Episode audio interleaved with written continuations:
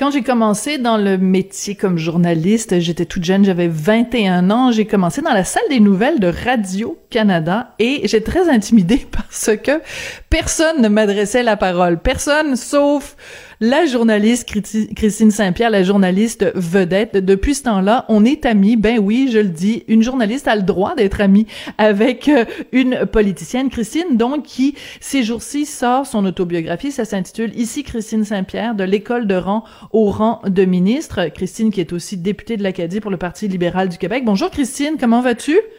Bonjour, ça va très bien. Je me souviens très bien de cette belle grande fille là, dans la salle des nouvelles qui voulait évidemment refaire le monde.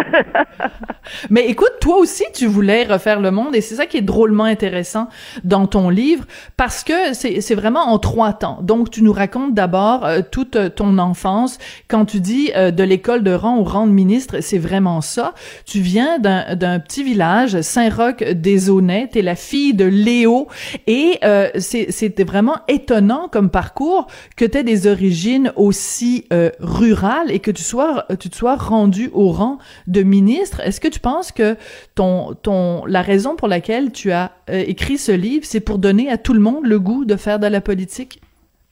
Ben, je pense que tu saisis vraiment bien le message parce que c'est évidemment, il faut se replacer dans le contexte des années 50 et de venir au monde pour une fille dans le milieu rural québécois dans les années 50, fallait vraiment euh, être déterminée pour pouvoir euh, faire son chemin et les chances euh, de gravir les, les, échelons étaient, étaient très minces.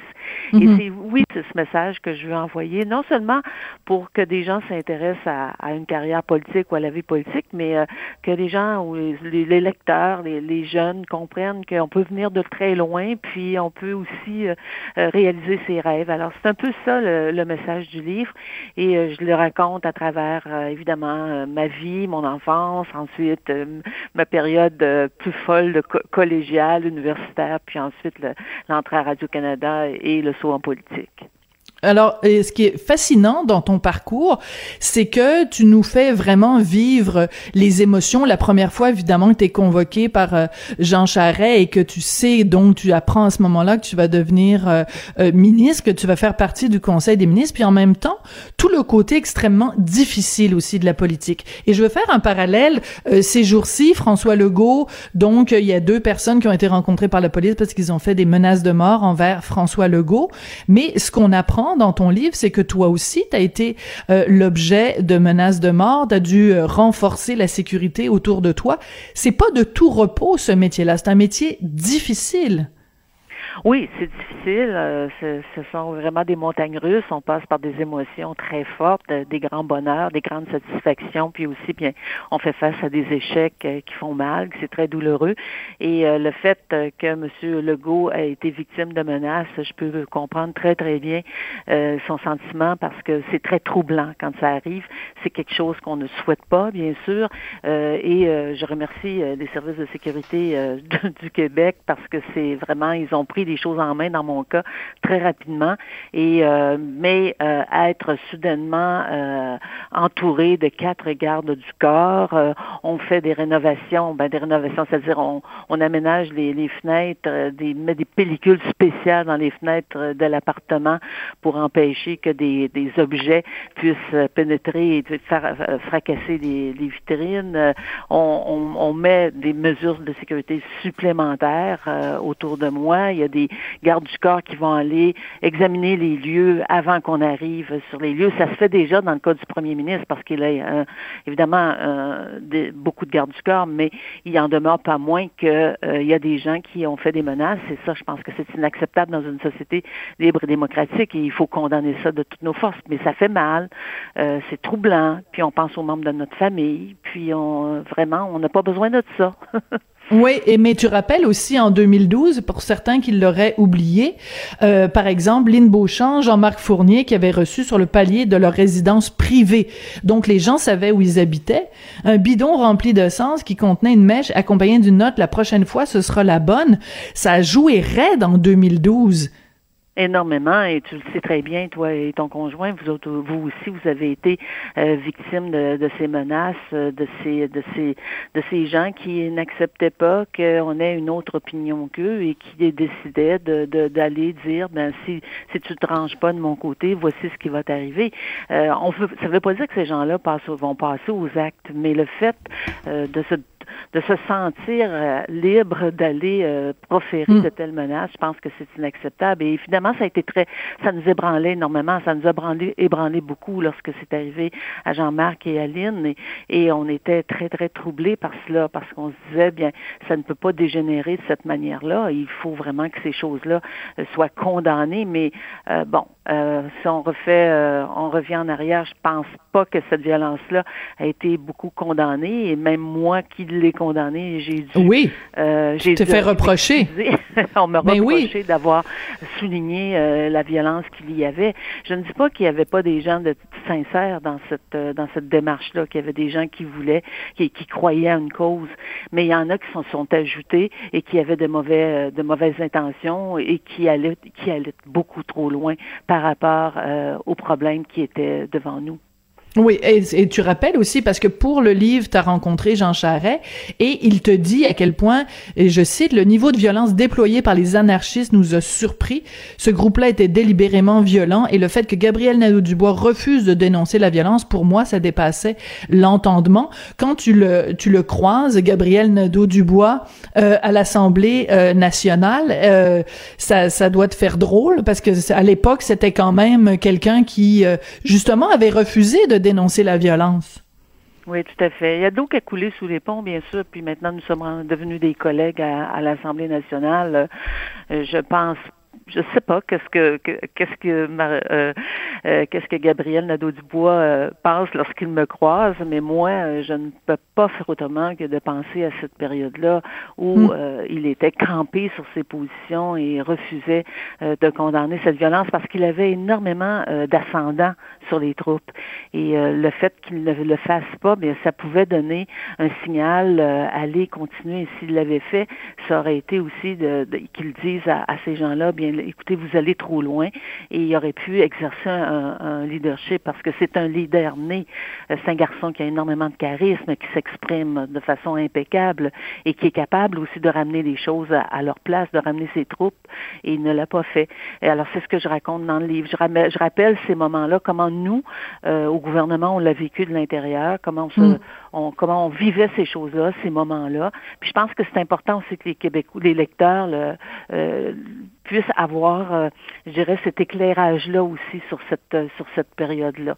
Évidemment, je peux pas tout raconter parce que des discussions qui qui y avait au, Conseil des ministres, mais je mhm. pense que j'en rencontre assez, euh, euh j'en dis assez bien.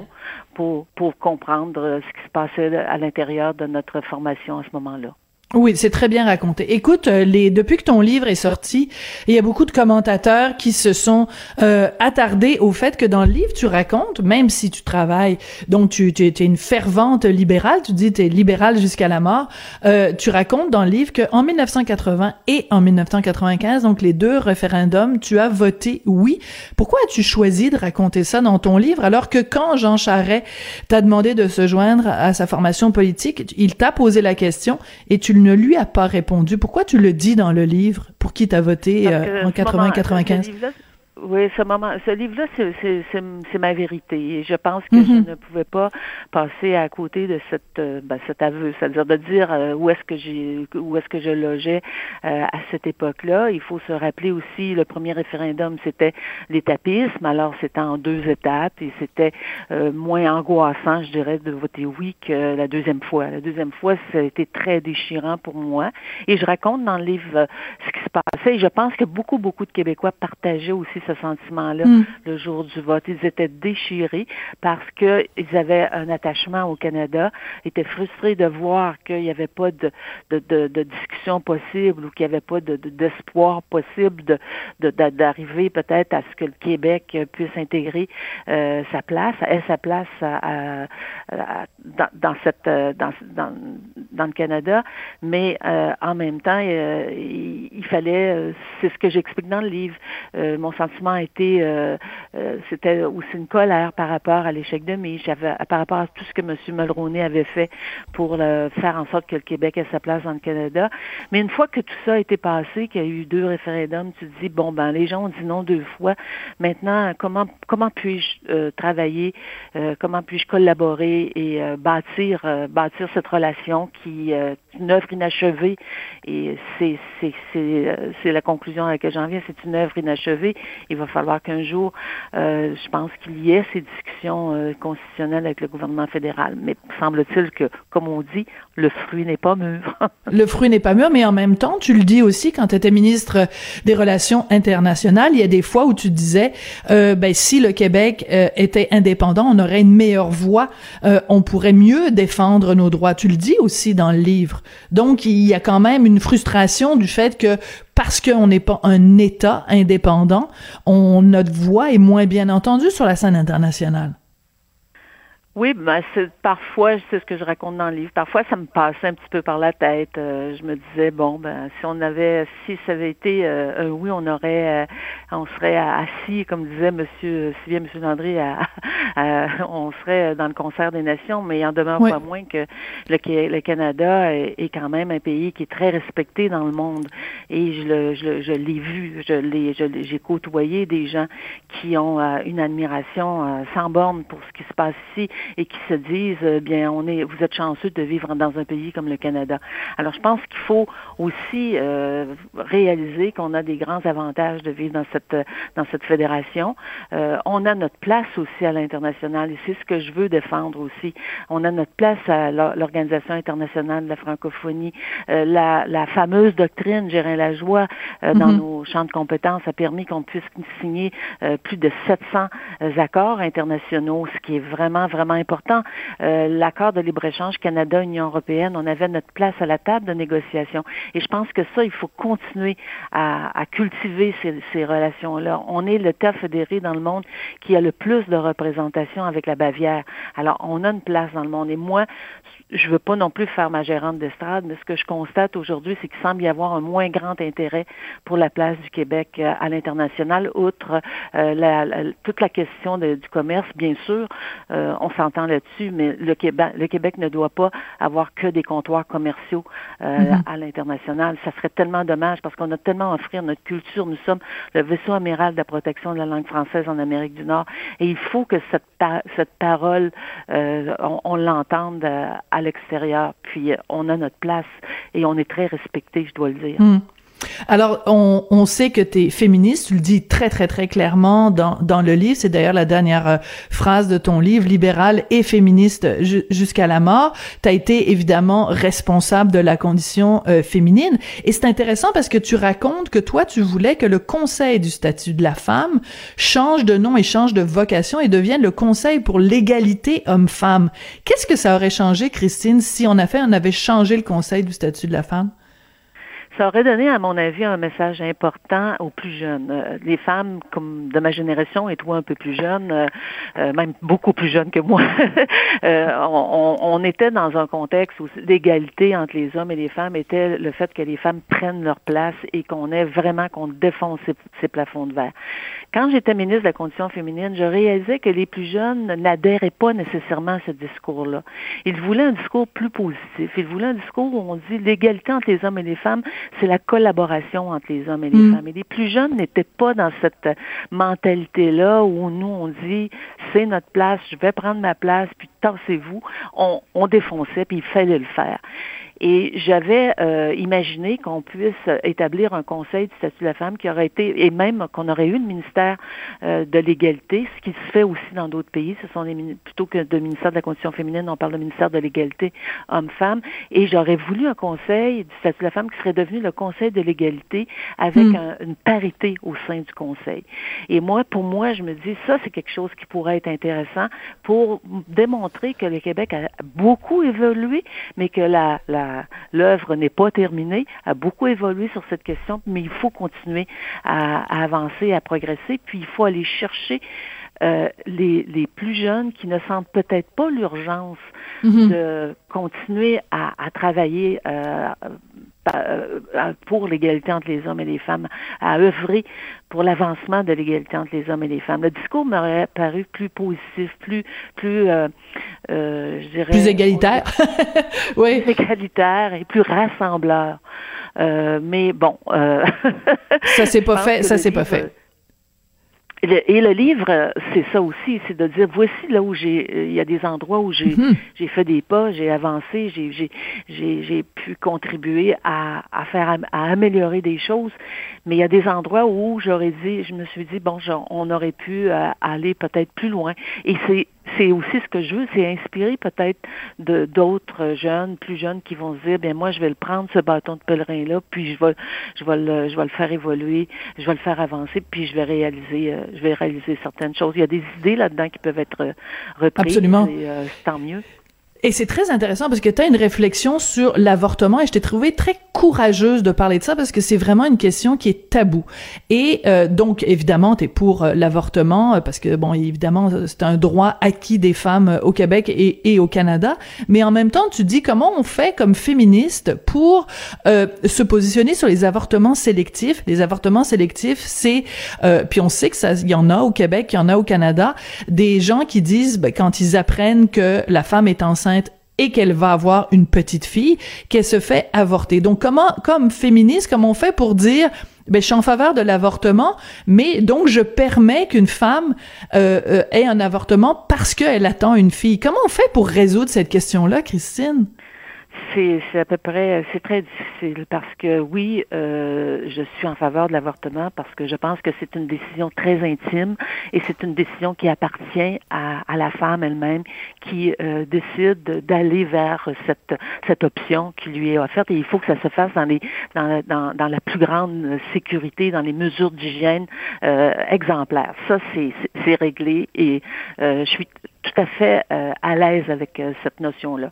Là où j'ai un problème, et je l'ai connu quand j'étais ministre de la Condition féminine, parce que c'était arrivé dans l'actualité, cette euh, question-là de femmes qui se font avorter parce qu'elles portent des filles. Et, c'était pour moi un, un problème qui était, à mon avis, très je dirais, très c'est une question qui était très sensible.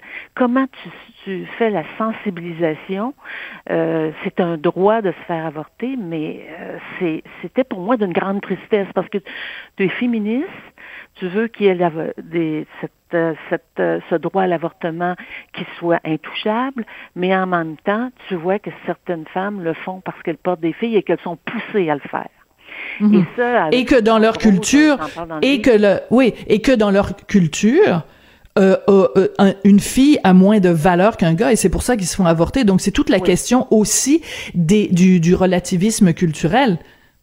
Oui, et c'est un sujet qu'on ne peut pas toucher. Et c'est ça, c'est ça que je déplore. On ne peut pas toucher à ce sujet-là euh, parce que c'est comme si on, si on en parlait ou si on voulait l'amener sur la place publique, c'était de dire ah bon ça y est, elle contre l'avortement, puis euh, c'est une c'est une rétrograde, puis c'est une et c'est pas ça du tout. C'est une question euh, très euh, pour moi philosophique, c'est-à-dire mm-hmm. comment on, on, réussit à concilier ces notions-là. Puis euh, j'y arrive pas encore, puis j'ai pas encore la réponse. Elle va peut-être venir un jour, peut-être que le débat va arriver sur la place publique un jour, et c'est on veut pas non plus condamner les nos, les communautés culturelles, mais on veut aussi qu'elles euh, comprennent que c'est quelque chose qui n'est pas acceptable. Et en même temps, euh, si vous avez vous avez passé l'échographie puis que vous demandez le sexe de votre enfant, bien vous, on est tenu de vous le dire. On peut pas dire parce que cette personne-là est de telle mm. communauté culturelle, je ne dirais pas le sexe de son enfant. Non, mais c'est ça. C'est vraiment des, des c'est pas des questions qu'on règle sur un coin de table en, en cinq minutes. C'est des, des, grandes questions. Mais, je t'ai trouvé très courageuse. Je t'ai trouvé très courageuse, Christine, de soulever cette question-là parce que c'est une question taboue et euh, je trouve très courageux en 2020 comme féministe que tu soulèves cette question-là. Et je dois te dire d'un point de vue personnel, bon, parce que les, les, les gens le savent, là, qu'on se connaît depuis, depuis 30 ans, euh, j'ai trouvé que ce livre-là, comme femme, en tout cas, moi, après avoir déposé livre, je me disais, mon Dieu, elle me donne le goût, elle me donne la piqûre. Moi aussi, peut-être un jour, j'irai en politique. Christine, Ah, merci bravo. beaucoup. Puis Députée de l'Acadie, ça, fait me plaisir. énormément. Pour le Parti libéral du Québec, son autobiographie s'intitule Ici Christine Saint-Pierre de l'école du rang au rang de ministre. Après la pause, on va parler d'une exposition de jouets sexuels qui a été commanditée avec vous, votre argent, les contribuables. Après la pause.